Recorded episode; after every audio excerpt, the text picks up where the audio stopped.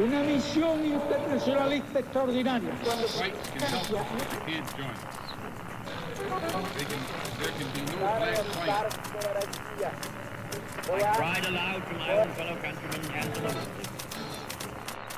Sua rádio da história.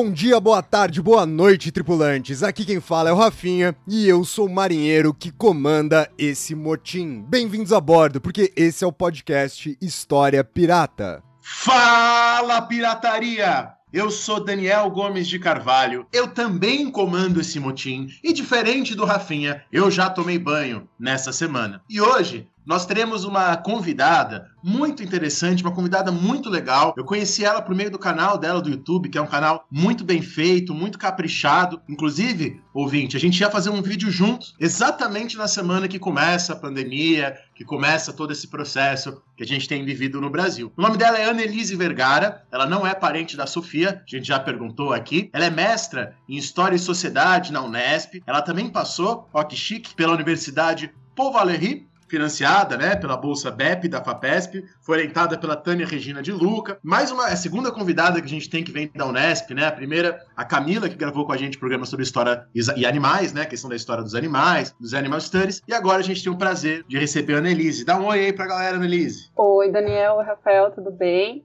Estou muito feliz de estar aqui no História Pirata. Sou muito fã aí do podcast. É, quero agradecer o convite de vocês. Infelizmente a pandemia pegou a gente na gravação, né, Daniel? Mas a gente está aqui. Vamos, vamos continuar aí divulgando conhecimento histórico. Annelise, você, tá, você me falou essa semana, a gente conversou por WhatsApp, e você me disse que você estava lendo um livro legal, que você ia comentar com a galera. Recomenda aí pro pessoal o que você está lendo. Por incrível que pareça, eu estou lendo, né? Porque você ser professor né, nessa quarentena, no ensino remoto, é, é, complicado. Mas eu comecei a ler nas férias, então eu tô lendo assim aos poucos, né? O livro da Bell Hooks, Feminismo é para todo mundo, e tô adorando. Nunca tinha lido a Bell Hooks e tô amando, assim, a escrita dela é super didática, ao mesmo tempo que é bem séria, né, e, e bem crítica. Então tô gostando bastante. Não terminei, mas já indiquei para as alunas, para os alunos. É, já tô passando a palavra da Bell Hooks para todo mundo. e quando eu terminar, quero ler outros dela também, né? Tá na minha lista. A gente falou sobre a Bell Hooks, né, no nosso programa sobre interseccionalidade, com o André e com a Keila, por aqui. É um tema muito importante, né? Você sabe que eu já terminei a primeira metade do meu curso, né, da UNB, já terminei de montar as aulas, né? A primeira metade do meu curso, eu falo sobre as coisas que eu não sou especialista, né? Que é sobre o século XVII, Barroco, Revolução Industrial. Agora eu vou entrar na segunda metade do meu curso na UNB, que é sobre Iluminismo, Independência dos Estados Unidos, Revolução Francesa, que é o que eu estudo, né? Então, exatamente por isso, eu tô lendo Aquele livrinho que tem em português, organizado pela Lynn Hunt, A Invenção da Pornografia, né? Que é muito legal, muito gostoso de ler. E você, Rafinha, tá lendo alguma coisa aí? Tá lendo que você mandou fotinho no WhatsApp hoje, indignado, ao descobrir que os confederados, na Guerra de Secessão, aboliram tráfico negreiro. E a gente não sabia disso, né? É, então, é, para quem não sabe, a gente tem esse péssimo hábito, o, eu e o Dani, de ficar mandando foto das coisas que a gente tá lendo um pro outro, né? Então você grifa uma coisa e a gente faz esses processos duplicados. Além de grifar, a gente tira uma foto e manda pro outro. Eu queria só deixar muito claro que quando eu mando a foto pro Dani, eu mando ela certinha. O Dani manda uma foto toda cagada, escrota, sem definição. E o Dani grifa, até isso, isso é importante de vocês saberem saberem, já que vocês não estão vendo nada disso, o Dani grifa com uma caneta como se ele fosse um Neandertal, né? Então, assim, além de não estar tá reto, ele risca em cima das letras. E ele espera, de alguma forma, que eu, além de conseguir ver a foto completamente desfocada, consiga ler uma coisa que tá toda grifada e escrita, assim, de qualquer jeito, ali do lado. O que eu mandei lindamente grifado pro Dani hoje, né, é, é um livro que foi editado pelo Robert Burroughs e pelo Richard Hussey, né, que chama The Suppression of the Atlantic Slave Trade, que fala justamente sobre a questão imperial da Inglaterra e todos os processos que envolve as proibições que a Inglaterra promove contra o tráfico negreiro de escravos. As duas matérias que eu tô fazendo agora pro mestrado nesse semestre, né, é sobre a questão da escravidão e, e esse texto me trouxe muitas informações bacanas, assim, tanto sobre os Estados Unidos quanto também sobre o Brasil e sobre o restante da América. Ô Dani, eu queria saber de você se tem cartinha de ouvinte, se teve alguma coisa que você recebeu para essa semana. Primeiro eu queria mandar um beijo pro nosso ouvinte Antônio, que ele mandou lá no nosso Instagram, no História Pirata, que ele vendeu a cadela dele para financiar o nosso PicPay. Antônio, não precisa vender a cadela, mas eu agradeço muito todo este dinheiro farto que você está dando pra gente. Além do Antônio, eu recebi aqui uma carta do Adamastor, né? O Adamastor é de Gama. E o Adamastor ele escreveu aqui: Olá, Rafinha. Eu sou Adamastor. Eu adoro os seus programas, especialmente aquele programa que vocês falaram sobre aquelas coisas de Estados Unidos. E eu sou coach, coach quântico. Eu queria saber quando que vocês vão falar sobre a importância de ser coach quântico para a história, sobre as coisas ocultas da história. Oh, um grande abraço aí para você, pro pessoal do Gama. E aí, Rafinha, quando que a gente vai falar sobre coach quântico? Talvez na hora que a gente trocar um pouco o nosso mindset, né? Eu tô aí em vias de buscar uma transformação, né, genética do meu DNA, fazer ali uma mudança quântica do meu DNA, para ver se a gente consegue inclusive empreender melhor aqui, né? Fazendo uma referência a um grande amigo nosso, ao Marcelinho, que já participou aqui desse programa, para ver se a gente consegue fazer o quê, Dani? Ter um feeling empreendedor. Que eu acho que falta isso nesse programa, sem sombra de dúvidas. Afinal de contas, ele não faz nada na nossa vida a não ser oferecer tanto para mim quanto pro Daniel imensos prejuízos, né? Porque isso que acontece quando você grava um podcast, você gasta dinheiro e você não tem nenhum tipo de retorno. E é por isso que para manter esse navio sempre no mar, a gente precisa demais da ajuda de vocês para que vocês ajudem a gente no nosso programa de assinaturas pelo PicPay. Lembrem vocês que o PicPay é um aplicativo para celular. Você baixa esse aplicativo no seu celular, procura lá por arroba História Pirata tudo junto e você vai encontrar os nossos planos de assinatura, dependendo da, do tamanho da herança que você tiver. Você pode ir lá ficar no nosso plano de quatro reais, ou você pode mudar seu mindset, fazer o seu feeling empreendedor funcionar e quem sabe fazer a assinatura do nosso plano de 50 reais mensais. Esse é o nosso sonho, essa é a nossa esperança para vocês que estão escutando esse nosso programa. É só mentalizar, né, Rafinha? Quem mentaliza, consegue. Né? Então, se você mentalizar 50 reais e eventualmente mexer no seu aplicativo aí, colocar pra gente, os 50 reais aparecem, né? É só uma questão de mente. Então, vamos começar o nosso programa de hoje. Hoje nós falaremos um pouco sobre o GG, o Getúlio Vargas. O nosso programa de hoje está sendo gravado enquanto vocês dormem, porque é assim que o empreendedor trabalha, né? A gente trabalha enquanto vocês dormem. E a Annelise vai trazer aqui pra gente um pouco sobre o Estado Novo Varguista. Para isso, o programa de hoje está separado em três blocos. No primeiro bloco, faremos aqui um pouco de um sobrevoo sobre o que foi a então chamada era Vargas. Para que no segundo bloco desse programa a gente possa se aprofundar justamente ali no período do Estado Novo, entre 1937 e 1945. E no terceiro e último bloco do programa de hoje, Annelise trará aquilo que foi o grande objeto da sua pesquisa, um pouco sobre a imprensa no Estado Novo e mais profundamente vocês verão qual foi o grande tema que ela pesquisou. Então, bora começar o programa de hoje. Vamos fazer um sobrevoo do que foi a Era Vargas.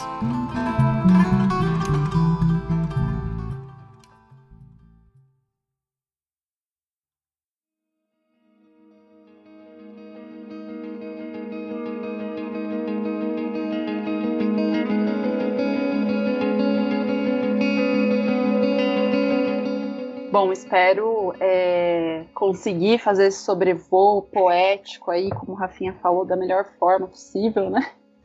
Vou tentar mudar o meu mindset aqui agora. É, bom, acho que é bacana e interessante, assim, a gente começar falando sobre esse, esse nome, né? Era Vargas, esse título que se deu a esse período. Esse período, geralmente, a gente divide entre 30 e 45. que foi o período que o GG, que o Getúlio Vargas ficou aí no poder. E assim, é importante também falar que foi um período longo e que ele está ali no poder, mas que a gente tem diversos atores políticos e dinâmicas políticas diferentes. Se a gente lembrar também que é um período entre guerras e que perpassa a Segunda Guerra Mundial, né? então assim, é um período mais é, interessante ainda, cheio de, de diferenças políticas e disputas se a gente pensar no contexto internacional também. Então é bastante complexo, né? Um período bastante complexo, mas bem interessante. É, e que depois o Getúlio volta, né, na década de 50.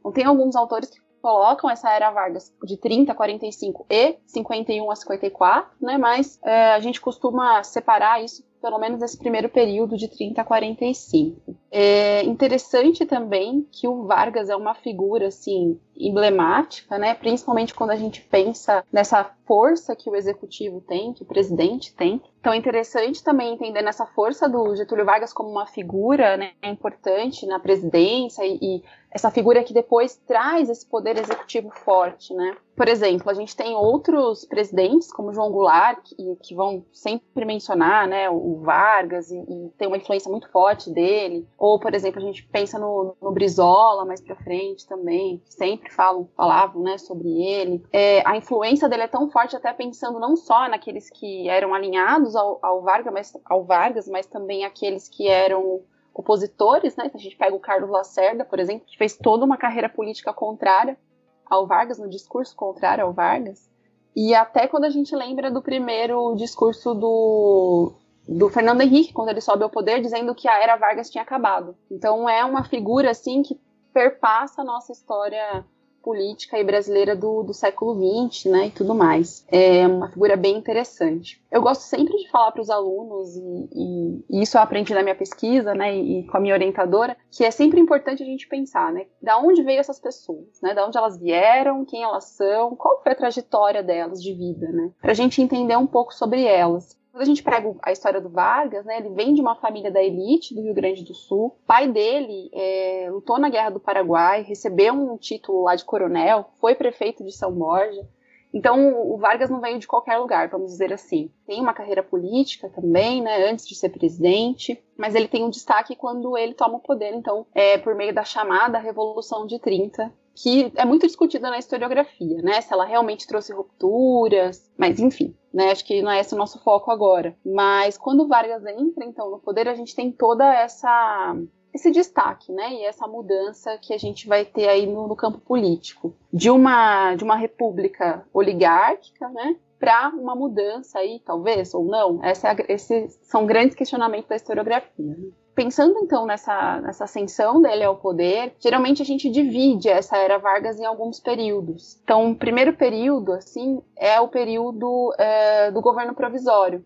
Então, a gente pega aí de 1930 até 1934, como já diz o nome, um governo provisório que não tinha muita sustentação política, né? Aliás, não tinha muita sustentação jurídica e que está se colocando ali no poder, mas que já tem uma característica forte de centralização no poder executivo, né? Então, quando, quando a gente tem essa tomada de poder, do Vargas, a gente percebe muito isso, né? Essa questão de uma tentativa de acabar com essas oligarquias dos estados, de centralizar esse poder no executivo e de ir nomeando né, os interventores para ajudar nessa transição, vamos dizer assim. E esse período do governo provisório é bastante interessante, porque, de novo, se a gente pensar no contexto uh, internacional, tinha acabado de acontecer né, a crise de 29, o Brasil estava passando por, essa, por esse impacto com a produção do café. Então, é uma questão que o Vargas precisa enfrentar, uma questão econômica.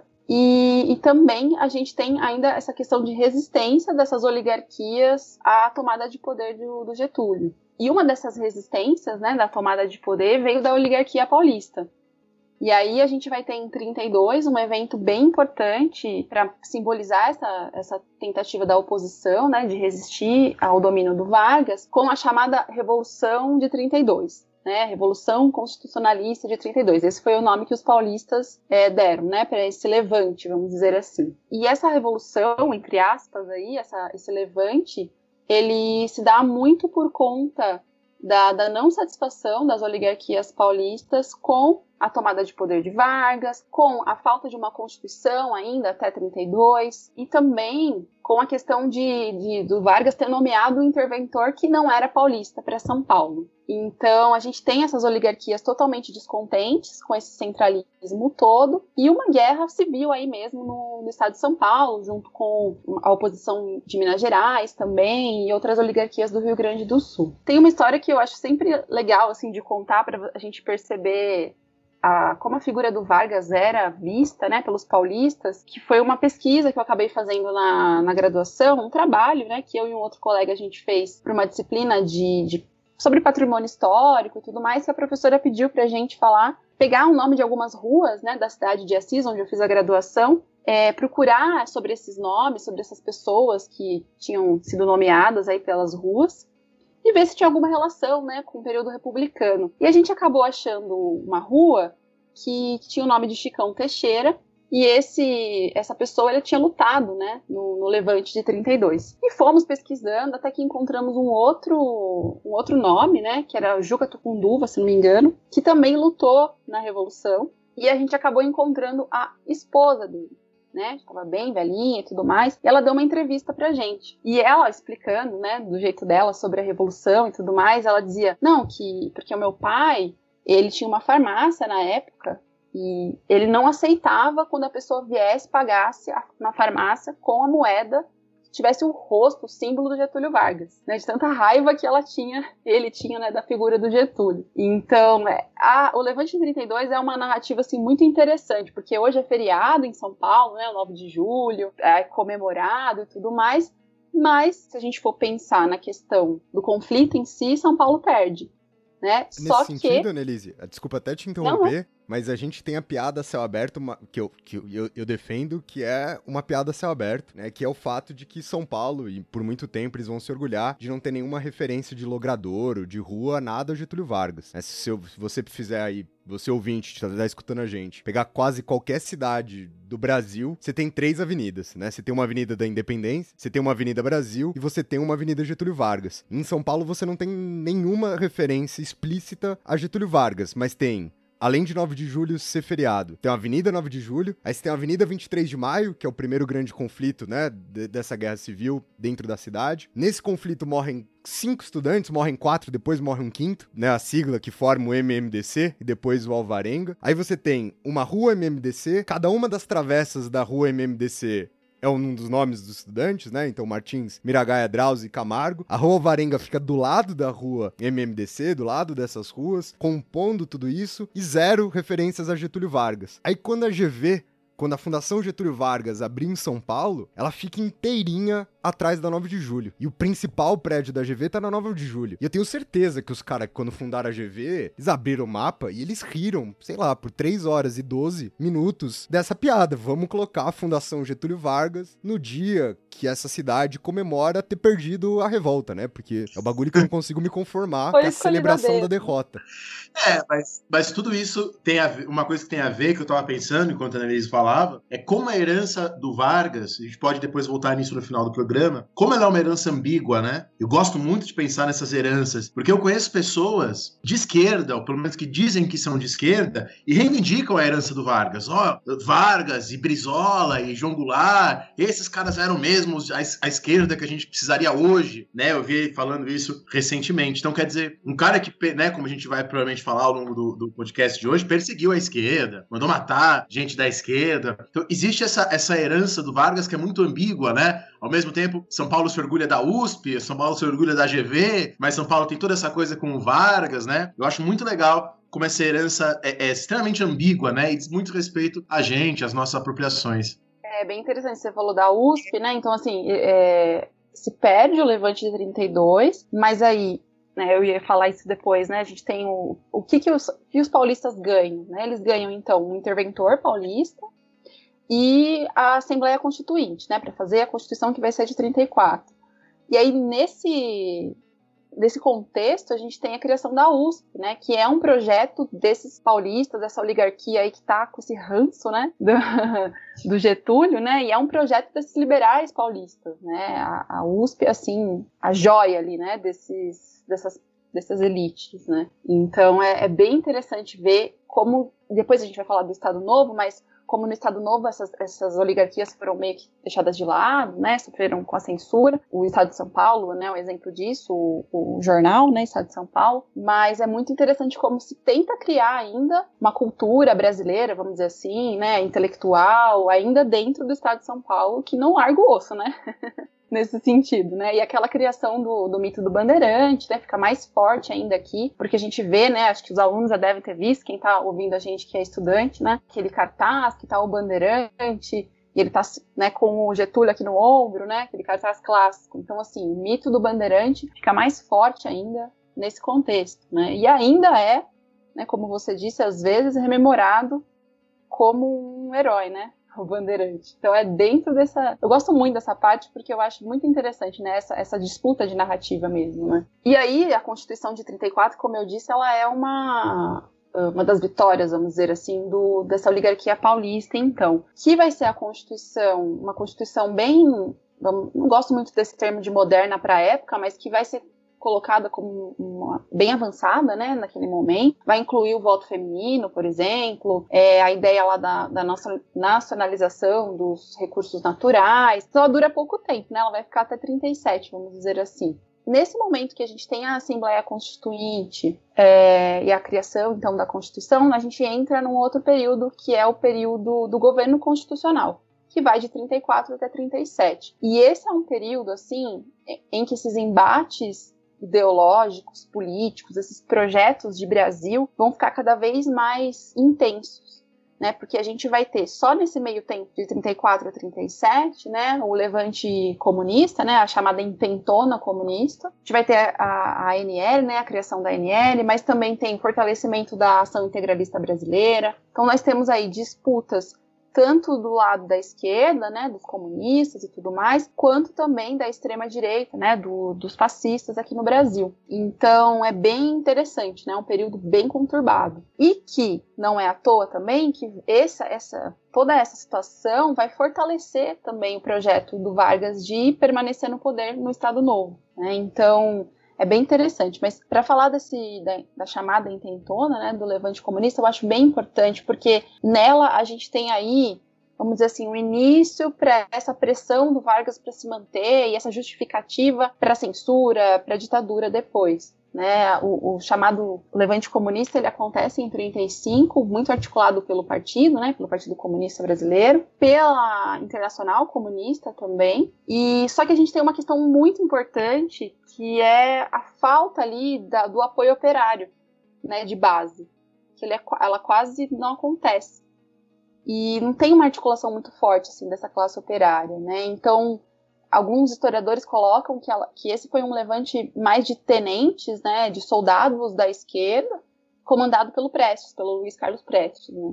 Então, a gente tem aí um fracasso do ponto de vista dessa organização política e militar, e duramente eles são reprimidos. Né? Então, a gente tem, interessante que a gente tem toda uma articulação, não só da, da polícia política, né, da, da polícia do, de Vargas, mas toda uma outra articulação também é, internacional, por conta, por conta de ser uma organização comunista internacional e tudo mais, né, que ameaçava, vamos dizer assim, a segurança nacional. Então aí nesse contexto a gente tem a prisão do Prestes, da Olga Benário, e aí como vocês disseram, né, a gente tem uma repressão muito forte. A Olga Benário é mandada para campo de concentração, estando grávida do Prestes e tudo mais. Quem quiser pode assistir o filme da Olga, que tem essa parte toda, né, é, bem romantizada, mas enfim, que é bem interessante. Então a gente tem aí um processo de de repressão forte. Então, é interessante porque a gente sempre lembra do, da ditadura militar, né? A gente esquece um pouco dessa questão da repressão e da perseguição da polícia política tal na, na era Vargas. Mas a gente vê muito forte nesse exemplo, né, da, da chamada intentona é, é um momento especial para a gente começar a pensar uma coisa que é constante na história do Brasil. Não sei se desde a intentona ou desde a lei Adolfo Gordo, né, de repressão aos anarquistas, mas que o anticomunismo na história do Brasil sempre foi muito mais forte do que o próprio comunismo. Tá? Isso em todo o século XX e, claro, muito mais ainda no século XXI, né? Hoje, o comunismo no Brasil é uma coisa minúscula, assim, de grupelhos isolados na internet, a grande maioria deles. Mas o anticomunismo, por sua vez, ele assume caráter até hoje no Brasil, de política de Estado, né? O próprio nome intentona comunista é um nome pejorativo, né? Intentona Sim. É o intento louco, né? É a tentativa desajeitada, exagerada, né? E, e é legal que, o que você disse também, da gente não esquecer da ditadura do Vargas, né? Isso é uma coisa que tanto o Rafinha quanto eu, no período que a gente deu aula junto, em colégio, em cursinho, que a gente gostava de discutir na sala de aula, né, Rafinha? Como a, a democracia é uma coisa nova no Brasil, né? A democracia, melhor dizer, o que a gente tem de democracia, que também não é aquela democracia, né? Mas mesmo isso que a gente tem, o voto universal, é uma coisa muito nova, né, no Brasil. A primeira vez que a maior parte da população pôde votar para presidente foi em 1989, tá? Quer dizer, 88, 89, quando nós três aqui nascemos, tá? Nesses dois anos, né? Então, como a, como a democracia é uma coisa muito nova, uma coisa muito. São, é, são poucos, é que nem o número de banhos que o, Rafinha, que o Rafinha toma na semana, assim, poucos, né? Pouco tempo. A gente faz jus, né? A história, né? A história não toma banho, navio pirata, aquelas coisas, né? Que a gente ouve. Mas, ó, você falou uma coisa importante aí, que são os nomes que se dão, né? Então, ah, Revolução de, de 32, a intentona comunista. Então, acho legal para quem é estudante e tudo mais, já pensar um pouco sobre isso, né? Da onde que vem essas nomeações? Foi escrito, foi propagado a partir da onde, né? Inclusive essa paranoia anticomunista. Da onde que vem esse discurso?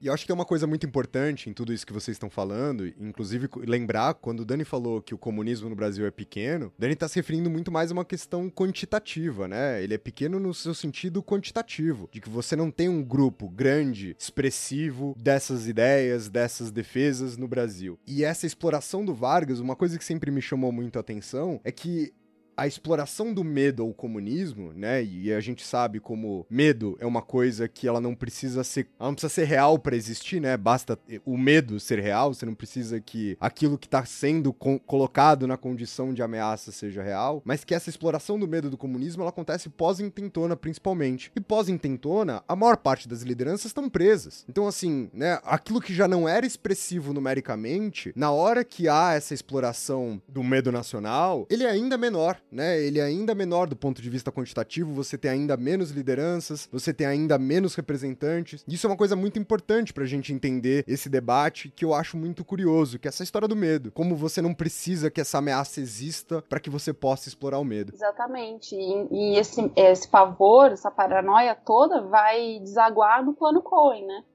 No, na grande fake news aí do final da década de 30 que é um documento que dizia que haveria, né, uma conspiração comunista, que as pessoas iriam entrar nas casas, que para as mulheres, que iriam tomar o, o, comércio, que iam destruir as igrejas, né, que foi usado é, pelo Vargas, pelo exército, né, para justificar a ditadura do Estado Novo. Então, é um grande discurso que começa aqui, né, vamos dizer assim, e que vai, né, e perpassa, gente, até hoje né, até, vamos dizer, a mamadeira de piroca, porque é nesse sentido, né, é esse grande discurso que estava aí nas eleições de 2018.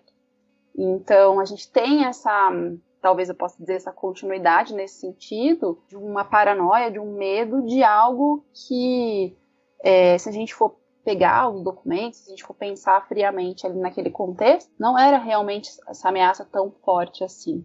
Não, é importante falar que quando, quando a Annelise tá falando que o, o plano Cohen né, era uma ameaça forjada, a gente também não tá aqui tirando isso do nada, né? Isso é real. Sim, sim. Ameaça 100% forjada. Quem escreveu o plano Cohen foi Olímpio Mourão Filho, né? Representante da ação integralista brasileira na época. E que em 64 é o general que tá liderando né, o, as primeiras uhum. tropas que vai resultar no golpe de 1964. E, e, de novo, isso, isso não é nenhuma coisa que a gente precisa de documentação, porque ele fala várias vezes que ele escreveu o plano Cohen. Né? Ele, ele assume isso diversas vezes, dizendo que escreveu, né? a, a argumentação dele é que ele escreveu para pensar como seria um ataque comunista para que ele pudesse preparar uma defesa. Ele não sabe quem deixou vazar aquilo, quem deixou acreditarem que era verdade. Aí ele se isenta dessa responsabilidade, mas ele afirma várias vezes que ele criou, que ele escreveu, que ele inventou o plano Cohen com essa intenção de uma preparação para uma suposta defesa. E perceba, ouvinte, que a Annelise falou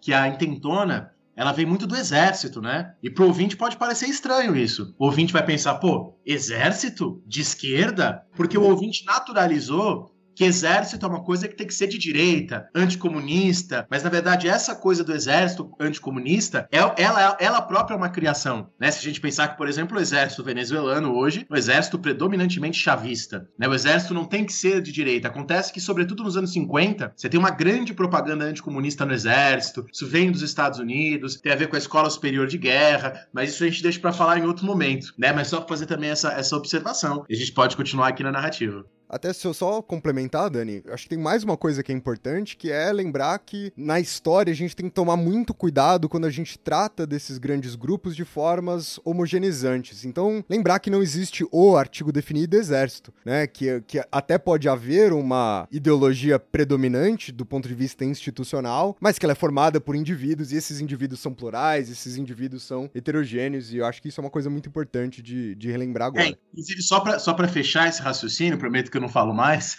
o grupo que teve proporcionalmente falando mais pessoas perseguidas na ditadura militar foi o exército, né? Proporcionalmente falando, né? O grupo que teve mais pessoas afastadas do seu cargo, mais que estudante, mais que professor, mais que cientista. Quer dizer, o que mostra que ali está sendo construído, né? Um tipo de exército específico. Mas bom, parar por aqui essa discussão sobre exército. Eu acho interessante sobre esse processo, né, dessa paranoia de comunista e tudo mais, para a gente pensar também do, do outro lado no sentido quais eram as outras dinâmicas é, ideológicas que existiam. Então, além da, da organização né, do, do, Partido Comunista e tudo mais, é, a gente vai ter também, como uma outra dinâmica, que não a de Vargas, vamos dizer assim, né, e daquele grupo que estava em torno de Vargas, que era um grupo bem diverso também, é a Ação Integralista Brasileira, que, aliás, né, é, voltou à tona aí nos assuntos nas redes sociais e tudo mais esses últimos tempos, né? Por conta de algumas propagandas de certos ministérios da cultura por aí, né?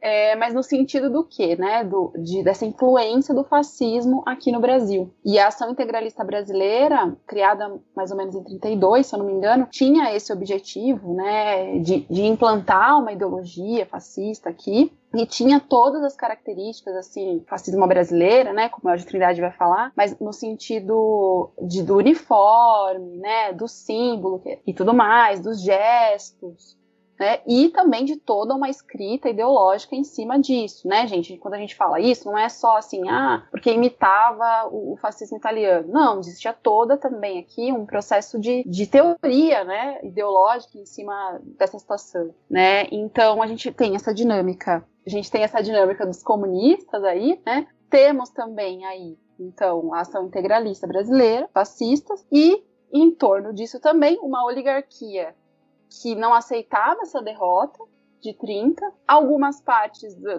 do tenentismo, né, também lá da década de 20 e tudo mais, que estavam ali nesse meio termo. Então, assim, são vários grupos políticos, são várias dinâmicas, vários atores, como vocês falaram. É muito difícil a gente falar, olha, era quem estava a favor de Vargas, quem era comunista, quem era fascista, acabou. Não, a gente tem toda uma dinâmica aí dentro também. Mas a gente sabe que nesse sentido aqui, para as oligarquias liberais e para essa tendência fascista, né, extrema-direita, a divulgação do plano Cohen, de um suposto plano comunista, foi providencial. Porque aí você tem, de repente, um plano de invasão comunista que é convocado, né, que é colocado no mesmo ano que deveria, deveriam ser as eleições, porque a Constituição de 34 dizia que as eleições deveriam ser, né, em 37. E aí começou toda ali um, uma mobilização pelos candidatos. Só que a gente tem candidatos que estão ligados é, às oligarquias, que possivelmente poderiam vencer, que é o Armando Salles de Oliveira, que era um liberal, né, defendia todos esses princípios políticos que a Revolução, entre aspas, né, de 30 tinha derrubado. E não, não tinha campanha eleitoral, assim, campanha eleitoral não, mas não tinha um levantamento de quem as pessoas iriam votar. Mas se tinha muita ali, se falava muito sobre que ele poderia ser alguém que iria vencer. Além do Armando Salles, a gente tinha o Pleno Salgado, que era da ação integralista, tinha José Américo de Almeida, que era mais ou menos ligado ao, ao Vargas e tudo mais. Mas se tinham medo do Vargas não só dessa questão do comunismo, acho que o comunismo foi uma justificativa, mas também da volta, do retorno dessas oligarquias. Então vem o plano Cohen, ele é divulgado na imprensa, nossa, que coincidência, né? Vem todo esse medo, e aí vem então é, Vargas junto com o exército, né, essa parcela do exército que, que apoiava ele, né? e, e faz essa justificativa, vai para a rádio, né, e dá, então, anuncia, então, o Estado Novo. Ameaçam degenerar em guerra civil. É sinal de que o regime constitucional perdeu o seu valor prático, subsistindo apenas como abstração. A tanto havia chegado o país. A complicada máquina de que dispunha para governar-se não funcionava. Não existiam órgãos apropriados através dos quais pudesse exprimir os pronunciamentos da sua inteligência e os decretos da sua vontade. Restauremos a nação na sua autoridade e liberdade de ação. Né? Então, eu penso assim que existia um medo, tá, ok, existia um, um, discurso do comunismo, mas mais relacionado né, a essa, essa outra parte, é, vamos dizer assim, dos liberais, dos, dos mais conservadores desse medo, mas também existia forte aí o medo do Vargas de que as oligarquias retornassem ao poder e que ele perdesse, né, esse, essa segurança. Ao mesmo tempo, tá, pessoal, eu gosto muito de falar isso, vocês já falaram um pouquinho disso, né, em história nada é super definitivo, no sentido de que até a gente fala isso quando vai comentar sobre exercício de vestibular, né, se tem uma questão que generaliza muito, você foge, né, então, assim, ao mesmo tempo, não significa que porque Vargas tomou o poder, o poder das oligarquias simplesmente acabaram.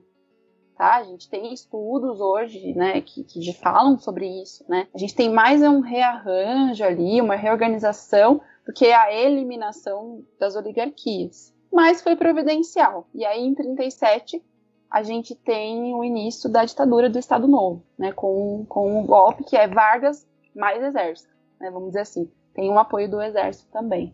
Então vamos encerrar o nosso primeiro bloco por aqui, né? Já fizemos esse panorama sobre o que é era Vargas e vamos dar esse segundo passo no segundo bloco, né? Segundo passo no segundo bloco é bem horrível de falar, mas vamos nos aprofundar agora no segundo bloco justamente nesse período que é a chamada ditadura do Estado Novo.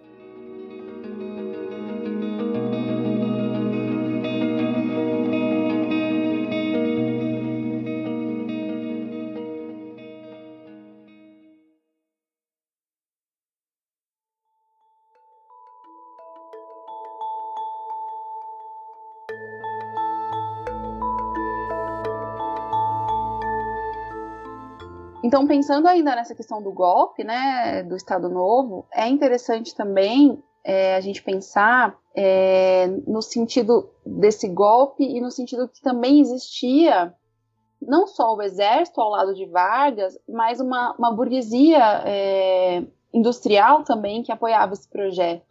Então, vamos dizer assim, essa, essa burguesia industrial, que é ligada, por exemplo, ao Roberto Simons, por exemplo, aqui, né, é, em São Paulo, família Guim, né, um pessoal, assim, que, que apoia, vamos dizer assim, nesse sentido, que dá esse apoio até um certo momento, né, do Estado Novo, porque o que existia antes era uma, era uma dificuldade dessa industrialização. Então, talvez essa centralização de poder, esse controle, né, ajudaria então nessa industrialização, nessas, né, ao fazer essa industrialização. Então, dentro da historiografia, a gente tem os estudos do Boris Fausto, principalmente, que, que falam um pouco sobre isso, né, quem quiser ler depois, mas a gente tem uma base de apoio da burguesia muito forte. Então, quando a gente fala do exército, a gente tem também a sociedade civil nesse sentido. E aí começa, então, né, essa, essa base de apoio a partir é, dessa tentativa de modernização, então. E é uma modernização muito da parte urbana, né, das cidades questão do campo aí, a questão agrária, ela fica bastante de lado. Então, geralmente, quando a gente pensa no Estado Novo, em Vargas, de forma geral, a gente pensa nos direitos trabalhistas, né, naquela imagem dele como o pai dos pobres, mas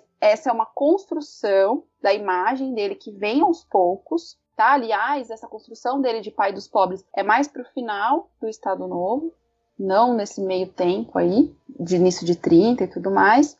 Ao mesmo tempo que essa política agrária, né, a questão dos camponeses, do latifúndio, ela está deixada de lado. Né? Quer dizer, o latifúndio se mantém, mas a questão de reforma agrária ou qualquer outra política camponesa, ela fica de lado. A gente tem uma concentração maior na, na industrialização, na cidade mesmo. Aliás, Annelise, essa, essa questão de deixar de lado a questão agrária é uma ótima forma, é um ótimo mecanismo de manter o apoio a esse resquício do poder das oligarquias agrárias, né? Então há, há ali um acordo velado, obviamente, a gente não tá falando de um, de um plano arquitetado, mas é uma forma do Vargas manter aquilo que eu acho que ele faz de melhor, né? E eu, eu, eu sou um defensor dessa ideia, assim. Independentemente da gente olhar pro Vargas num sentido positivo ou negativo, como o Dani falou, a necessidade de repensar a figura mas de entender alguém muito hábil politicamente, né? Sem sombra de dúvidas, assim. Então eu acho que uma das grandes vantagens do Vargas é ele ter sempre sido capaz de ser uma espécie de um mediador de toda essa heterogeneidade política que está ao redor dele o tempo inteiro, né? Então, em 1930, ele, sei lá, tem apoio dos tenentes, que por si só já era um grupo extremamente heterogêneo, vai ter apoio de classe média urbana e vai ter apoio de oligarquias dissidentes, né? Que se você olhar para essa base mesmo que superficialmente, você não, não, não, vê nenhuma possibilidade de alguém conseguir governar para toda essa base aliada. É óbvio que esses interesses vão ser conflitantes, e a partir do momento que os interesses são conflitantes, ele vai ter que pender mais para um lado ou mais para o outro. E acho que a grande competência dele é essa, né? E, de novo, não tô aqui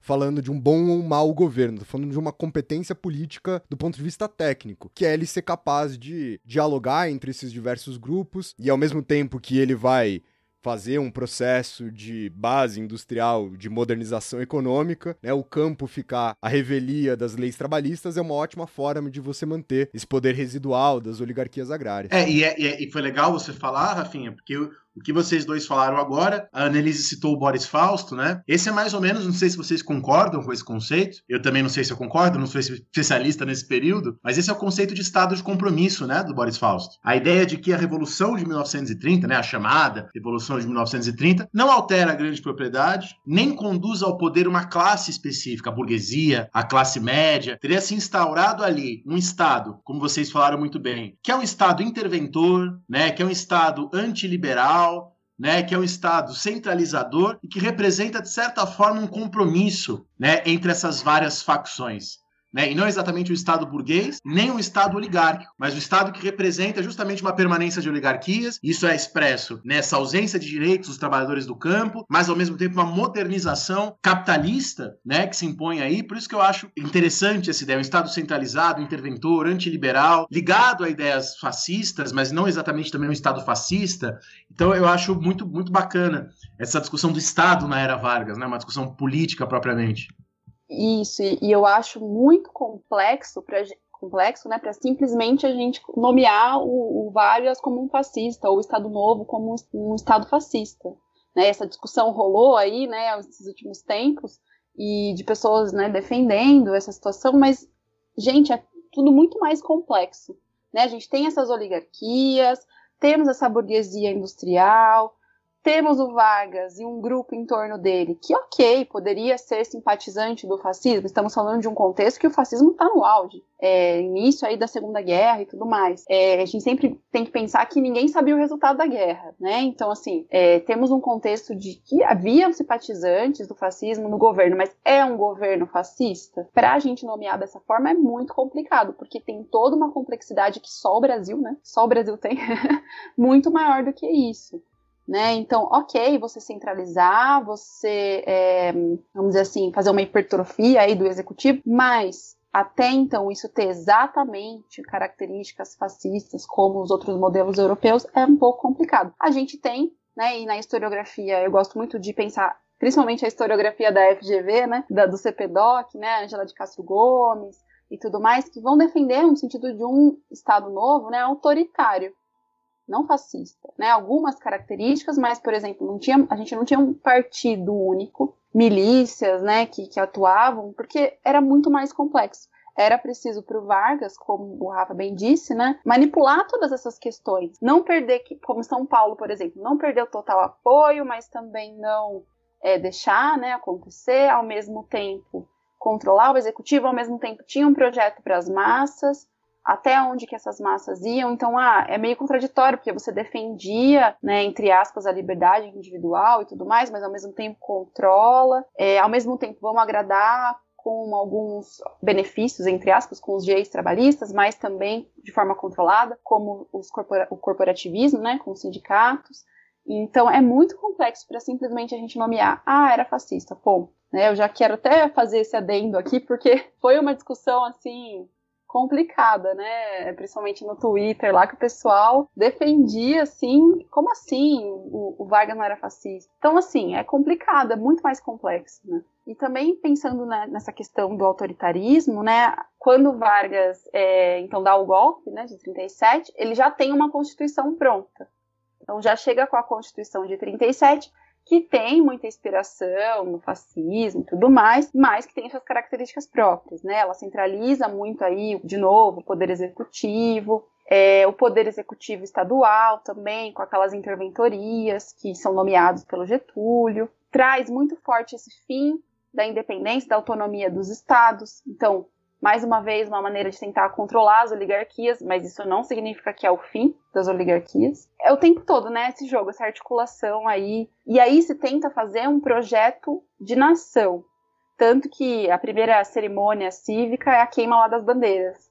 Né? Então, assim, vamos queimar as bandeiras estaduais porque acabou a oligarquia. Por isso que é interessante, né? Tá bom, tinha o medo do comunismo, mas essa questão da oligarquia era um pouco mais forte desse projeto de é, federalista, né, que existia lá da Primeira República. Então, é, é muito interessante, né? Aí a Constituição coloca lá a censura à imprensa, por exemplo, que eu já vou falar mais para frente também sobre isso. Cria então todos os departamentos, os órgãos para poder fazer esse controle, né? A gente vai falar depois do DIP, mas é, logo de cara já se tem então é, esse controle. Uma coisa, uma fake, uma outra fake news, né? Mas agora não uma fake news do Vargas, uma fake news de hoje que tem a ver com essa coisa do fascismo é a CLT, né? Tem gente por aí, youtuber, que fica falando que a CLT do Vargas é uma cópia da Carta do Lavoro, da Carta do Trabalho do Mussolini fascista. Isso daí é uma mentira, é uma meia-verdade, ou uma, um décimo verdade, vamos dizer assim. Em primeiro lugar, por uma questão matemática, né? A CLT ela tinha 921 artigos. A carta do Mussolini tinha 30, tá? E desses 30, existem somente 11 que são que estão nos dois documentos. Então, dos 921 artigos da CLT, tem 11 parecidos com a carta do Lavoro. Porém, mesmo esses 11, né? Vários dizem respeito a férias, repouso semanal, previdência, que são coisas que o Mussolini tinha tirado da doutrina social da Igreja Católica, da Rerum Novarum. Uhum. quer dizer, então, é, é, é essa ideia de uma CLT fascista, inspirada pelo fascismo, não é verdade historicamente. Ela é muito mais uma propaganda contra a CLT, né? Que corrobora exatamente essa discussão de que o, não é fascista o Vargas. Claro que havia simpatias, claro que havia coisas em comum, né? Mas Olha o período também, né? Não que isso justifique alguma coisa, mas é só uma questão de classificação. Eu também não tenho nenhuma simpatia pelo Vargas, zero. Mas é só uma questão de classificação mesmo. Eu acho que uma coisa que se confunde muito e até a gente aqui no História Pirata teve esse problema quando a gente foi falar sobre fascismo, fizemos um post alguns meses atrás, é que eu acho que há uma certa troca de conceitos por valores. Então, assim, se pensa a ideia do fascismo enquanto algo ruim. E, obviamente, eu acho que é algo ruim, não tô entrando nesse mérito aqui. Mas entender que quando você usa a palavra apenas como sinônimo de ruim, você começa a usar ela como um rótulo em tudo aquilo que você considera ruim. E aí você perde o conceito.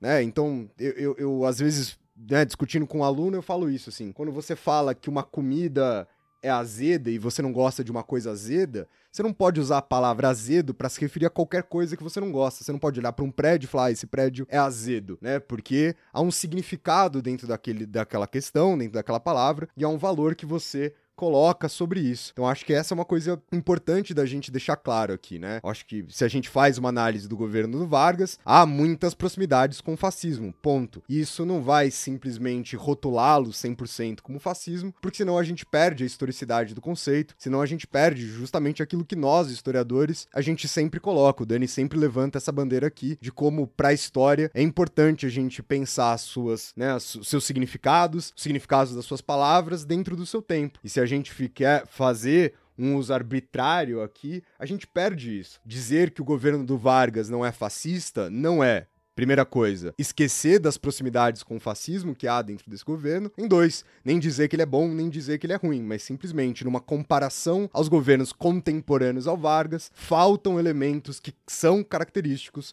dos governos fascistas europeus. Acho que isso, só para deixar claro para quem tá escutando a gente aqui. Exatamente. E eu acho que assim, a história do Brasil, vou puxar a sardinha, né, pro meu lado, mas história do Brasil ela é tão, tão cheia de especificidades, tão complexa, ao mesmo tempo bonita ou não, mas enfim, é, a gente tem tanto aí pormenor para pensar e, e, simplesmente comparar, ah, então porque imitava os fascistas italianos, então não, né? Não é, não é tão simples assim. Eu acho que tem toda uma questão aí por trás, enfim, por exemplo, dessas oligarquias, dessas disputas de poder, muito mais complexas e muito mais interessantes de pensar do que simplesmente rotular e ponto. Claro que é interessante, né, dentro do, do governo do Estado Novo, a gente tem ministros que eram liberais, democráticos, ministros, né, ou então políticos ali dentro que simpatizavam com o fascismo, com o nazismo. Então, é um contexto muito é, complexo, é um contexto muito diverso. A gente está falando do final da década de, de 30, né, início da década de 40, e é muito maior do que simplesmente rotular. Eu acho que em história a gente tem que ter todo um rigor, todo um cuidado mesmo, com certeza. Mas que era um governo autoritário, eu acho que isso a gente pode concordar. Né? Existia aí uma pauta autoritária de uma tentativa de concentrar esse poder, de controlar essas massas aí que estão que são a novidade, né, da década de 30, 40, são a novidade desse contexto. É interessante porque muitas vezes no Brasil tem essa, essa confusão aí do autoritarismo com o Estado, né, com o Estado Nacional. Isso se perpassa depois também, né, na, na ditadura militar e tudo mais. Então, existia um projeto, né, para o Estado Novo, existia um projeto ideológico, alguns desses ideólogos mais ligados ao fascismo, outros não. Né, isso a, Angela Castro Gomes, a, a Lúcia Lippe estudaram também, depois se vocês quiserem dar uma olhadinha nisso, mas enfim, tem uma historiografia sobre isso, mas é muito mais complexo do que isso, enfim, só para pontuar mesmo, né, porque a gente, é, é, tão complicado, né, porque a gente estuda, a gente pensa ali, a gente lê esses historiadores, pensa na historiografia e simplesmente rotular. Isso ser divulgado é muito mais fácil, né, é, exige muito menos, né, do que a gente pensar nessa complexidade. Aliás, falando sobre essa questão dos ideólogos, né, do, do Estado Novo, é interessante porque, no início, a ação integralista brasileira apoiou o golpe do Estado Novo, né? Mas depois a gente tem, né, uma, um outro, uma outra intentona aí, né, um outro levante em 1938 que é reprimido pelo Vargas, né? Então já é também uma questão que a gente pode trazer aqui para pensar que esse polo aí, esse, esse, grupo ideológico, não era tão interessante assim para o Vargas nesse contexto. Foi para o golpe, mas depois, durante o Estado Novo, se sobrepõe, sai daquilo que, que Vargas espera. Né? Então, existe uma tentativa de um levante dos, desses integralistas que é reprimida em 38 ok, eles é, têm uma, vamos dizer assim, uma tentativa de apagamento dessa, desse grupo, mas durante o Estado Novo, a gente tem um outro polo ideológico, que é o polo católico, do Alceu Amoroso Lima, do grupo católico, que tinha muita, é, muito interesse, né, principalmente na parte educacional. Então, existia um conflito muito forte né, de uma educação laica para uma educação ainda religiosa. Esse foi um debate muito forte no, é, no Estado Novo, que vai acabar lá com a reforma Capanema. E, ao mesmo tempo, tinha esse polo mais dos ideólogos mesmo do Estado Novo, como Oliveira Viana, por exemplo. Então, qual que era a ideia? Só para a gente pensar um pouco nesse Estado Novo. Então, esse Estado, nação, como um Estado que vai trazer a modernização econômica, social, que vai fazer essa transição né, de um Brasil agrário, de um Brasil arcaico, para um Brasil moderno, industrializado, mas dentro de uma tutela de um Estado autoritário. Porque se de repente a gente não faz essa tutela, né? Se essas massas elas sofrerem essa modernização sem a tutela do nosso Estado, pode ser que a gente tenha uma quebra, pode ser que a gente tenha uma subversão. Aí não era esse o interesse. Por isso que o Estado Novo ele teve essa hegemonia desse grupo, dessa burguesia né, industrializada que eu falei para vocês e tudo mais, essa burguesia industrial, perdão. Ao mesmo tempo que isso acontece, né, essa tentativa de modernizar a, a economia, a gente também tem uma situação de criação de valores para a nação. Então, é nesse contexto que a gente vai ter a, a chamada criação da brasilidade, então, se pega o samba, que antes era marginalizado, se você pega o carnaval, por exemplo, tem vários estudos bacanas no Estado Novo sobre o carnaval. a criação dessa identidade do brasileiro nesse contexto. E aí tem aquela musiquinha da Aquarela do Brasil, que eu acho que vocês já devem ter ouvido, né? Que é bem interessante porque é todo um estereótipo sobre o Brasil e tudo mais, vira meio que um hino, assim. Pelos salões arrastando o seu vestido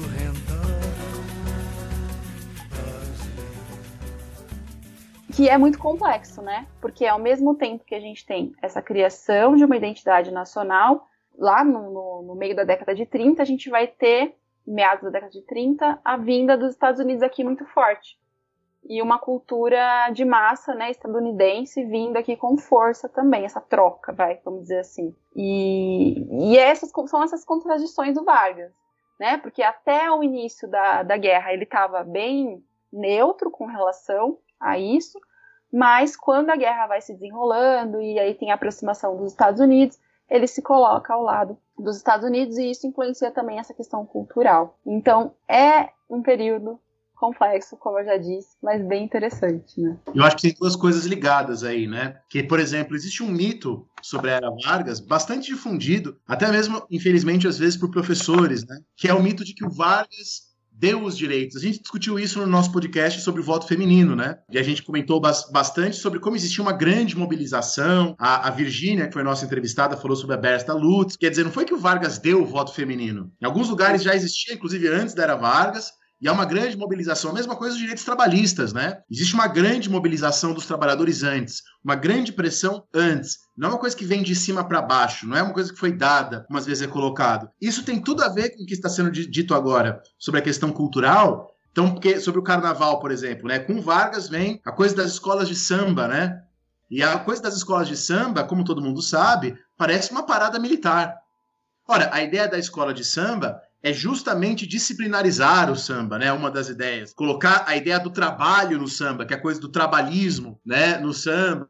E aí tem todas aquelas censuras de músicas que valorizavam a vagabundagem, que valorizavam a vadiagem, e aí o Vargas vai censurar as músicas, né? Vai colocar nas músicas a exaltação do trabalho. Então, esse trabalhismo, essa valorização da nação, todo esse discurso, a escola de samba, tem a ver com uma tentativa de contenção da população né, de repressão barra contenção barra disciplinarização, né, que é a própria ideia de ideologia, né, que está sendo colocada aqui para gente, né? Exatamente, e é bastante interessante porque, inclusive, essa criação dessa imagem dele como pai dos pobres e como ah ele foi, deu essa benesse né dos direitos trabalhistas é uma uma das um dos motivos que a Angela de Castro Gomes vai falar, né, que é a invenção do trabalhismo, ela coloca isso no livro dela, de como ele consegue se manter no poder depois, como ele volta na década de 50, porque ele vai criando cada vez mais essa imagem. Então, todo primeiro de maio era uma mudança nova na lei trabalhista, né? Tinha um desfile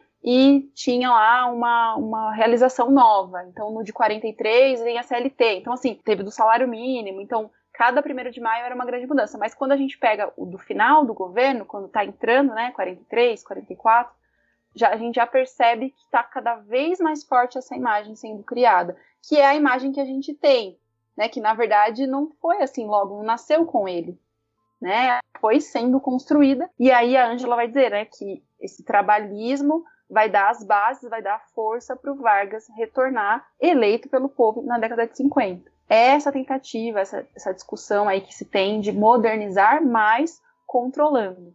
Né, essa tutela aí do Estado. E dentro dessa, desse contexto, só para a gente entrar um pouco depois no que eu vou falar da pesquisa, né, é, tem a criação desses órgãos em que o Estado vai fazer esse controle. Então tem os vários departamentos aí, departamento de administração, tem o departamento de imprensa e propaganda, o DIP, é, vai ter a criação também de institutos que vão proteger, por exemplo, é, o patrimônio histórico, o ISFAM, por exemplo, ou o IBGE. Então, assim, vão, vai acontecendo né, essas criações ao longo do tempo como uma forma também de controlar. E tem muitos historiadores que vão dizer, por exemplo, o Departamento de Administração e do Serviço Público, o DASP, também era uma forma dos, do, das oligarquias estaduais continuarem aquele processo. Né? Então, Vargas agradava nesse, desse lado. Né? E aí prendia do outro, que é o DIP, por exemplo. Então, o DIP não só faz a censura, mas espalha essa imagem do Vargas como o paizão, né? O pai dos pobres e tudo mais. Então é muito interessante esse controle, né? Como que ele se dá. É, bom, aí pensando agora no, no processo já, como eu estava dizendo, do fim do Estado Novo, poderia ficar aqui o dia inteiro falando, né? Mas a gente teve a questão da Segunda Guerra, teve a participação do Brasil ao lado dos aliados, então ao mesmo tempo que a gente tem um governo autoritário, isso é uma contradição muito forte. E aí, com, se aproximando ali do final da Segunda Guerra e também do final aí do Estado Novo, né, a gente tem uma grande mudança, porque essas elites que eu disse para vocês, essa burguesia industrial, industrial, essa elite liberal, que estava junto do exército também apoiando Vargas, vai deixando ele de lado, porque o Vargas vai se aproximando cada vez mais da, desses trabalhadores, dessa população, desse projeto das massas, vai construindo essa imagem que a gente comentou aqui. Então, aos poucos, isso vai se tornando uma, um problema. E aí ele não tem mais aquele apoio que ele tinha anteriormente. É, a Constituição de 37 dizia que depois de seis anos deveria ter um plebiscito para a população votar se o Vargas deveria continuar ou não, mas aí vem a Segunda Guerra e o Vargas dá a justificativa de que não, está na hora de fazer o plebiscito, né? Outro, tem outro problema por aí. E, e aí, ao mesmo tempo que está acontecendo, o ministro do Trabalho, o Alexandre Marcondes Filho, ele começa a organizar junto com o Vargas essa base aí popular, esse, eleitorado dele que vai cair depois no queremismo, né? Mas enfim. Então, essa imagem do Vargas como um líder carismático, carismático que a gente vê nas apostilas, né, nos, nos livros, ela vem daí, né? Ela não nasce com ele. Até porque se a gente pega os primeiros discursos dele e tudo mais, eram lidos de uma forma muito sisuda e tudo mais, depois que essa imagem vem sendo construída com o Dick também. Essa situação, então, vai se agravar mais ainda entre 44 e 45. A gente tem uma pressão dessas elites, e aí o Vargas propõe uma agenda de transição. Então, ele vai colocar fim para a censura da imprensa. Aliás, a imprensa já vinha enfrentando ele nesse contexto, né? Vai dar anistia para os presos políticos, então os comunistas são anistiados, por exemplo, né? Tem um benefício para eles. E interessante que daí os comunistas apoiam Vargas, porque ele está ligado a essa questão do trabalhismo nesse momento, né? Essa questão do nacionalismo econômico também pega bastante, pela luta dele contra o fascismo, o nazifascismo, né? Então isso agrada os comunistas nesse contexto. E em 45, então, já tem a organização dos partidos. E aí, né, eu quero puxar aqui porque eu gosto muito desse, pra gente pensar no que vai vir a ser a República depois, né? Mas aí tem o surgimento da UDM, do PSB, do PTB, que vão ser os partidos protagonistas, né, na, na, nova república aí que vem. Enfim, né, mas de qualquer forma, essa, essa situação das eleições, ela vai se dar, tem todo um, um projeto. Se a gente vai ter a continuidade do Vargas, uma eleição, uma nova constituição organizada por ele, ou se teremos uma eleição para depois ser feita a constituição. E aí esse segundo projeto é o que vence, né, com a eleição do Dutra em 46. Então a gente tem uma questão para o final do Estado Novo da contradição é, dessa contradição entre lutar pela democracia, mas ser um, um, governo autoritário, e todo esse apoio né, da burguesia liberal, do exército, que começa a cair um pouco com Vargas. Né? Tanto que é o exército que dá esse ultimato para o Vargas, né? Você tem que sair. Né? E ele aceita esse ultimato, né, dizendo, ah, para não ter derramamento de sangue, eu aceito. Né? Que é muito parecido com a situação dele depois, né, no final da, do último governo, né, com o suicídio e tudo mais. Então, o final do Estado Novo se dá mais ou menos nesse, nesse contexto, nesse sentido. E o curioso, né, voltando à coisa da complexidade que a gente que a Annelise tão bem falou aqui no, no episódio, no sétimo congresso da Terceira Internacional Comunista, o búlgaro Jorge Dimitrov dá a sugestão de que se apoie, né, as tais das teses de Dimitrov, de que se apoie o Vargas, de que o Partido Comunista no Brasil apoie o Vargas, né? E a ideia era justamente nesse momento de Segunda Guerra Mundial apoiar governos que não fossem fascistas. Então, quer dizer, a União Soviética não considerava Vargas um fascista, né? A, a diretriz nesse, nesse momento aí, 44, 45, vai ser essa, né? Justamente para a gente pensar aquela complexidade que a gente estava conversando agora há pouco. Exato. E, mas o youtuber, ele considera, então quem somos nós? então é, é, muito mais. são estratégias políticas, e, e como o Rafa falou, né? Ele joga muito bem essa estratégia. Né? Então ele vai desenvolvendo é, essa criação dessa imagem no final, até ser eleito novamente. E aí, no segundo governo, é uma outra configuração, mas que eu acho que coroa né, essa imagem dele mesmo, de, do trabalhismo. Eu, inclusive, tô aqui aberto aqui, peguei para ler o primeiro parágrafo rapidão para vocês o telegrama que o Prestes envia. O Prestes é torturado pelo Vargas, né? É torturado pela ditadura do Estado Novo, depois do fracasso da intentona comunista. E no dia 4 de abril de 1945, Luiz Carlos Prestes envia o seguinte telegrama para Getúlio Vargas, o brother que torturou ele. Vou repetir isso várias vezes pra vocês entenderem o quão complexo é essa fita. Começa assim: Congratulo-me com Vossa Excelência pelo restabelecimento das relações com o heróico povo soviético. São gestos dessa altura e fatos assim concretos de tão evidente cunho democrático que os patriotas reclamam de Vossa Excelência na sua qualidade de chefe de nação e comandante supremo de suas forças armadas, neste instante em que seus filhos filhos queridos lutam heroicamente em solo estranho pelo esmagamento total e definitivo do nazismo no mundo inteiro. E eu acho que assim, se isso não mostra para vocês o que a gente tá querendo dizer o tempo inteiro, de, do quão complexo é isso, né? É o mesmo governo. Isso para mim é um marco muito fundamental. É o mesmo governo, é a mesma ditadura estabelecida pela exploração do comunismo que termina esmagando, né, apoiando os aliados na Segunda Guerra, né, apoiando o combate ao fascismo e com apoio da principal liderança comunista do Brasil até então, com apoio do Luiz Carlos Prestes dentro desse processo. Só para ninguém entender a gente errado. Não é que a gente tá falando que olha como Prestes é idiota, olha como a União Soviética é burra. Muito pelo contrário. Isso representa uma estratégia política que é uma coisa típica dessa União Soviética nesse período, é uma coisa típica do Partido Comunista Brasileiro nesse período, de tática, de estratégia né? Coisa que falta um pouquinho para a esquerda brasileira às vezes, hoje em dia, né? Mas que assim, essa é a grande ideia aqui, tática, estratégica. O que, que é o menos pior, o que, que nos levará a algo mais para frente, né? Que passo para trás a gente tem que dar para dar dois passos para frente, né? E eu acho importante também, para lembrar quem está ouvindo a gente, que a gente não vai falar desse período, mas depois da, desse período, né, do Estado Novo, a gente entra na década de 50, década de 60, o antivarguismo é algo muito forte, que vai justificar muita coisa.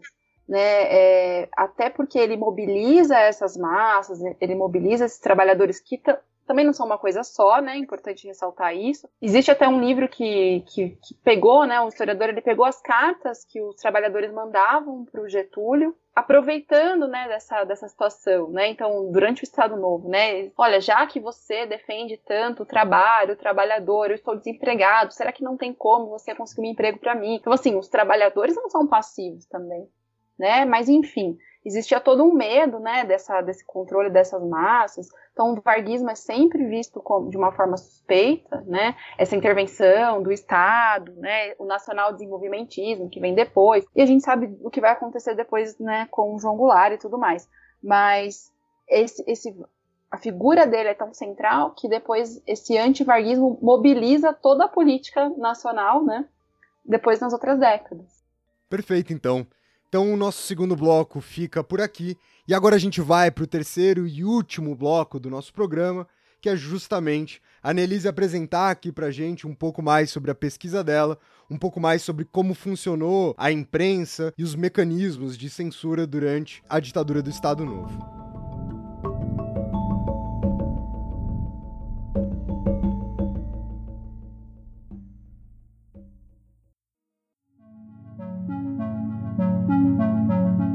Bom, é, durante o, o, mestrado, né, a minha pesquisa, na verdade, ela começa no, na iniciação científica, na graduação. É, a minha orientadora, ela tem aí como especialidade o uso dos, dos jornais, da imprensa, né, dos periódicos como fonte histórica. E eu comecei, eu iniciei o estudo é, da iniciação científica é, analisando crônicas do Rubem Braga. Né? O Rubem Braga, ele foi um escritor, um cronista, ele foi muito famoso por ser cronista né? Mas também era jornalista e, a, a, crônica ela é do jornal. E na, na iniciação científica é, eu comecei a, a estudar as crônicas que ele publicava numa revista chamada Diretrizes, que é uma revista, foi uma revista publicada durante o, período do Estado Novo, publicada pelo Samuel Weiner, né, um, jornalista assim que eu brinco que ele é o Forrest Gump brasileiro, porque se você ler a biografia dele, ele passou por todos os, os eventos históricos possíveis. E o Rubem Braga, então, ele publicava nessa, nessa revista. E aí no mestrado eu ampliei um pouco com outras fontes, né, com outros jornais. Mas qual que era a questão aqui? Né? Era eu pensar um pouco como o Rubem Braga ele conseguia escrever nessas crônicas críticas ao Estado Novo, críticas ao Getúlio Vargas, à política nacional né, de forma geral. Então eu usei é, o, ainda a revista Diretrizes, mas também um jornal chamado O Imparcial, que ele publicava quase que diariamente, e usei também a revista acadêmica, que era uma revista literária. Então, e dentro dessas revistas, assim, um corpo de, de escritores muito importantes, Carlos Drummond de Andrade, por exemplo, Jorge Amado, é, que, era, que era a geração né, desse contexto de jovens né, que escreviam literatura e tudo mais. E como o Rubem Braga escrevia crônicas, né, o próprio gênero crônica permitia a ele que ele pudesse fazer essas críticas. Então, como eu disse, o DIP, né, o Departamento de Imprensa e Propaganda, ele censurava é, a imprensa, a, o rádio, né, de forma geral, só que existia a possibilidade de driblar essa censura, assim como a gente vê exemplos na ditadura militar, né? Só que a crônica dava esse tom, dava essa possibilidade, porque a crônica começa sempre com um assunto que parece banal, do dia a dia. Então ele falava do calor que estava fazendo no Rio de Janeiro, das praias do Rio. E aí no meio da crônica, no meio do texto, você tem lá, por exemplo, uma crítica que não era direta, né? Ele não falava, ah, o senhor Getúlio Vargas, mas que era, por exemplo, é, ele reclama muito, por exemplo, das enchentes no Rio de Janeiro. Então, está falando da infraestrutura, que era um tema dentro do rol de temas proibidos, né, pelo DIP. Aí, depois, né, quando eu analisei essas crônicas de, entre 38 e 39. Então, depois, quando começa a se aproximar do início da Segunda Guerra, ele critica muito fortemente o, o, o, fascismo, critica fortemente a ação integralista brasileira. Então não é uma posição direta, mas indiretamente você percebe essa, essa crítica. Então chega um momento também que ele é extremamente elogioso aos Estados Unidos, né, à democracia. Então tem vários exemplos assim. Então na, na dissertação eu dividi né, nesses temas, então tema, os temas do, sobre a ação integralista brasileira, os temas sobre a política nacional, é, sobre a caristia de vida, por exemplo, que ele fala bastante, sobre a pobreza na época, que era um tema que não podia ser falado, e ele coloca. E no, no último capítulo eu falo da parte mais da, da questão intelectual. Então ele fala sobre o jornalismo, né, sobre a profissão de jornalista que estava começando a, a, ser colocada ali em discussão, e sobre o lugar, o papel do intelectual naquele contexto. Porque ele vai fazer muita crítica àqueles intelectuais que não se posicionavam. Ou até mesmo que, como o Carlos Drummond de Andrade, que teve que se infiltrar, ser um funcionário público para poder sobreviver, mas para o Rubem Braga aquilo era inadmissível né? É impossível acontecer. Então, era mais ou menos nesse sentido. E é muito interessante, porque eu gosto muito de literatura, então para ler era muito tranquilo, né, as fontes assim. Mas ao mesmo tempo, como eu tava falando para os meninos aqui antes da gente começar a gravação, eu tive que ler muito sobre vários temas diferentes. Né? Isso foi muito bom para mim, para minha formação, mas deu muito trabalho também, porque são coisas muito específicas do dia a dia né? Então você tinha que saber sobre um acontecimento específico ali para poder fazer aquele contexto, né? Contextualizar. Então foi mais ou menos nesse, nesse sentido. Isso é uma coisa que as pessoas não entendem, né, sobre pesquisa. Que a minha pesquisa foi sobre o Thomas Paine e alguns panfletos do Thomas Paine na Revolução Francesa, quando eu fiz meu estado doutorado. Uhum. E as pessoas falavam isso para mim também. Nossa, mas você estuda só o Thomas Paine? Nada além disso? Bom, primeiro que é, é uma, isso é uma falta de noção do que é mesmo uma pesquisa. A pesquisa é sobre algo específico, né? Ela visa exatamente a acrescentar uma coisa, né? Ela visa a mostrar uma coisa nova. Mas além disso, justamente eu tô lá estudando Thomas Paine, Thomas Paine fala em liberdade, eu vou ler sobre isso, e aí a gente às vezes volta para Roma, né, volta para Grécia Antiga, é, e muita gente me falou isso, pessoas assim, na melhor das intenções, e foi por isso que eu coloquei no começo da minha tese uma frase do Montesquieu, não, mentira, uma frase do Montaigne,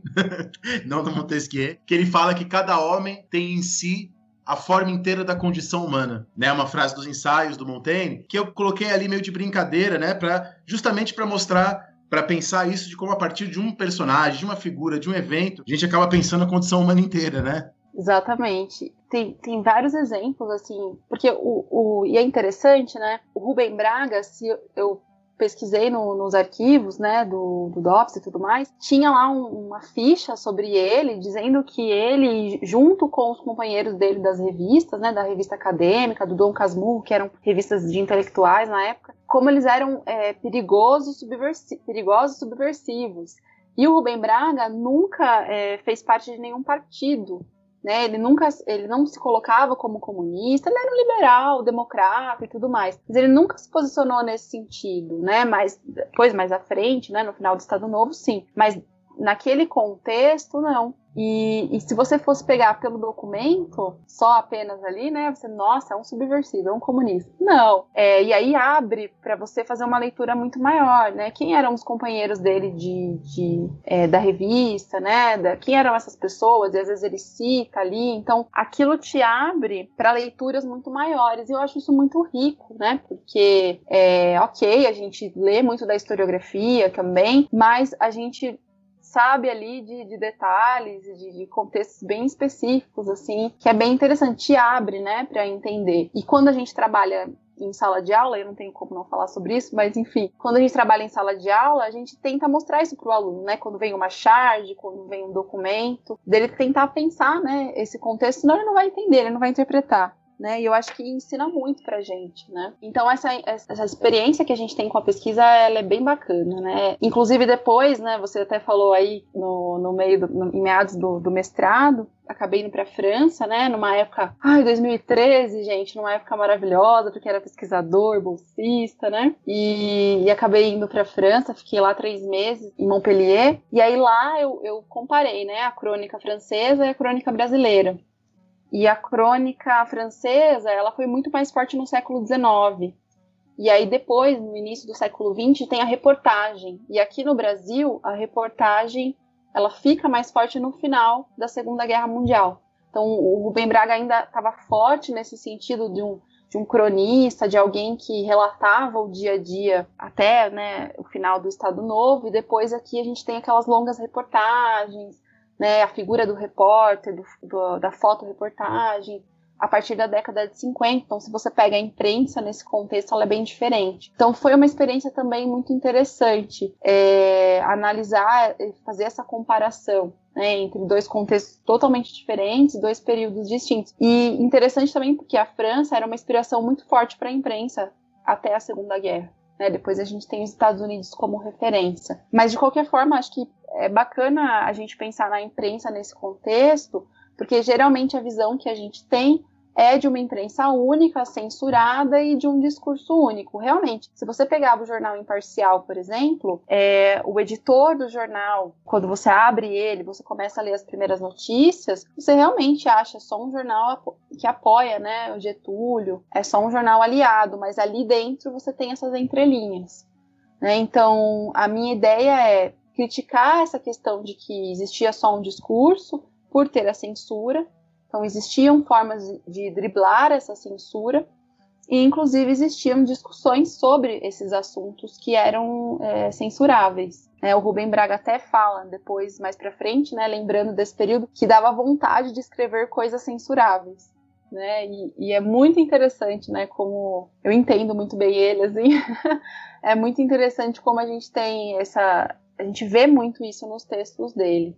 Tem um exemplo de uma publicação dele é, de 38, que ele fala sobre a escassez e o aumento do preço dos alimentos, né, que atingia o país como um todo. Olha só, 38. Ele vai falar né, da história do Dadiane, que foi preso sob acusação de assassinar um escoteiro. Uma vez solto, jejuou por 25 dias e acabou internado em estado de inanição o episódio, né, que ele vai narrar é meio que uma introdução, assim, para falar dos problemas dos cariocas. Ele diz assim: pelo menos aqui no Rio, esse negócio de jejuar não é mais bom negócio. É um negócio excessivamente espalhado. Ninguém paga para ver um sujeito fazendo uma coisa que milhares de pessoas podem assistir de graça dentro do seu próprio lar. O negócio aqui, em certos subúrbios, seria dar um espetáculo de não jejuar, mas de comer, Inúmeras pessoas desse subúrbio dariam seus últimos tostões para ter o prazer de assistir a este milagre. Um homem comendo, mas comendo de verdade. Verduras, peixe, galinha, carne, ovos, pão com manteiga, arroz e feijão.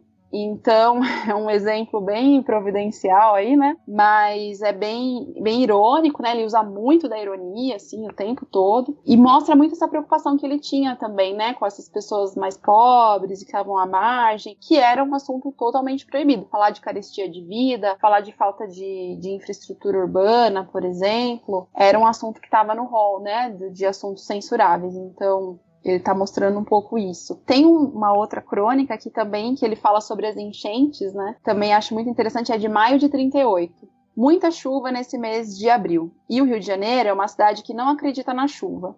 Uma cidade sem abrigos, a não ser aqueles medonhos de propaganda. Uma cidade de chapéu de palha ou sem chapéu. Quando chove um pouquinho demais, parece que ninguém previa que fosse possível chover. Os bueiros se entopem, o trânsito encrenca, tudo fica insuportável. As poças são enormes, nada funciona. Lembrete para os nossos urbanistas: existe a chuva. Quando fizerem qualquer coisa, uma rua, uma calçada, uma linha de bondes, lembrem isto: existe chuva. Essa já é bem mais direta, né? Essa é bem direta. E, e, é uma parte, né? Porque a crônica é bem grande, bem longa. E aí no final ele joga essa. Geralmente ele escrevia com pseudônimo, então no jornal imparcial ele escrevia com o pseudônimo de Chico, na, na diretriz ele assinava às vezes como R.B, né? Mas assim, todo mundo sabia, né? Naque, naquele contexto as pessoas sabiam, né? Quem estava lendo, ou pelo menos entre os jornalistas ali, se conhecia, né? E quando eu pesquisei nos arquivos também da censura, eles tinham essa noção. Mas aí que tá a beleza, né? Aí que tá o jogo, né? Porque daí ele faz isso é, sem medo, vamos dizer assim.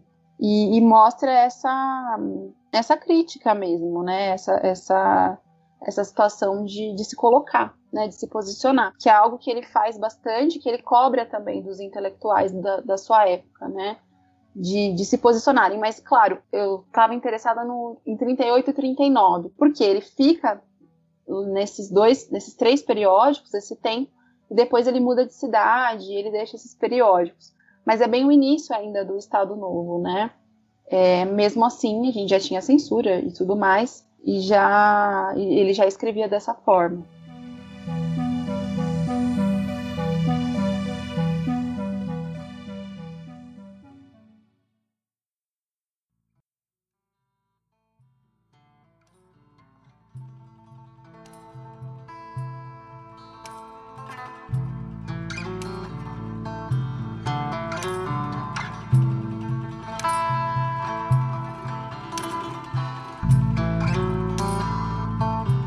Porra, legal demais. Eu gostei muito aqui do programa de hoje. Espero que vocês que escutaram a gente até aqui também tenham se divertido e tenham aprendido bastante, assim como como nós aprendemos. Então, Annelise, muito obrigado pela sua participação. A gente fica muito feliz de ter você aqui com a gente, de ter você aqui, né, ajudando também. A gente sabe que você também está nessa empreitada de ajudar, de disseminar o conhecimento histórico. Então, eu já vou agradecer pela sua participação e passar a palavra para você também poder divulgar divulgar as suas redes, divulgar de que forma as pessoas podem te encontrar e como é que elas podem saber mais, inclusive, disso que você falou aqui pra gente hoje. Bom, sobre a, a pesquisa, né, a dissertação de mestrado, ela está disponível é, pela Unesp, né, então ela, o título dela é Rubem Braga, Crônica e Censura no Estado Novo, 1938-1939. Então, se você digitar ali no Google, você já consegue encontrar em PDF.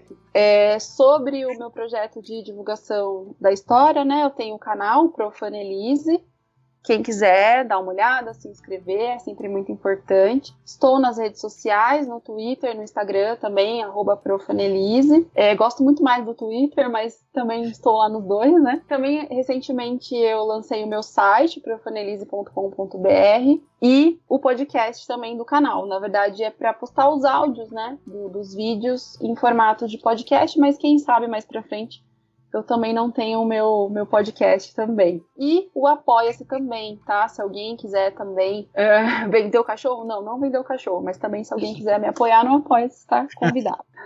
Acho ótimo, é sempre legal quando a gente traz gente que é professora, é professor, né? Porque a fala sempre fica mais cadenciada, mais gostosa de ouvir, tem um começo, meio e fim. É bem legal mesmo. Muito obrigado. E o canal é excelente, assim, para quem for dar uma assistida, quem for ver. Ah, eu agradeço demais. Eu acho que os projetos de podcast, de canal que estão saindo agora são muito importantes, sabe? Acho que a gente precisa se fortalecer, né?